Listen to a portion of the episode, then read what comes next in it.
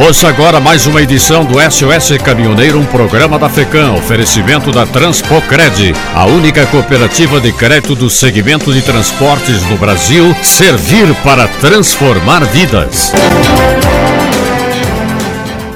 O presidente da Confederação Nacional do Transporte, Vander Costa, coordenou uma mesa redonda durante o Fórum Jurídico de Lisboa, evento realizado pelo Instituto Brasileiro de Ensino, Desenvolvimento e Pesquisa e a Fundação Getúlio Vargas. Na abertura da mesa, o ministro do STF, Gilmar Mendes, destacou como o setor de transporte tem sofrido com o problema do roubo de cargas, um dos fatores que contribuiu para o encarecimento do custo Brasil. Vander Costa disse que a segurança é tema fundamental para o exercício da atividade transportadora no Brasil. Apesar de os números terem caído no último ano, ainda temos o grande impacto do roubo de cargas. Infelizmente, esse tipo de crime hoje tem claro envolvimento com o tráfico de armas e vem causando problemas sérios em várias regiões do país. A principal delas é o Rio de Janeiro, onde empresas têm deixado de atuar devido à falta de segurança, relatou ele. No ano passado, foram registradas 14.159 ocorrências de roubos de cargas no Brasil, causando prejuízos para as empresas que chegaram a 1 bilhão e 200 milhões de reais. Também participou, entre outras autoridades brasileiras e portuguesas deste evento, o ex-ministro da Segurança Pública do Brasil,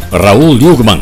A Câmara dos Deputados pode votar nos próximos dias o projeto de lei complementar do Senado que muda regras do Simples Nacional, como a tributação de caminhoneiros autônomos inscritos como microempreendedor individual, o MEI. A discussão do texto foi encerrada por acordo entre os partidos e a votação da proposta pode sair na próxima semana. De acordo com o substitutivo apresentado pela relatora deputada Caroline Detone de Santa Catarina, para esses caminhoneiros o limite de enquadramento como MEI passa de 81 mil reais anuais para 251 mil. Já a alíquota a pagar para a Previdência Social será de 12% sobre o salário mínimo. A relatora defendeu a aprovação da proposta, salientando que ela vai facilitar a vida dos caminhoneiros que vão sair da zona de informalidade e ganhar benefícios. Segundo dados da NTT, 829 mil dos quase um milhão de caminhoneiros trabalham como transportadores autônomos. Eles poderão, com a aprovação do projeto de lei, optar por ser microempreendedores individuais,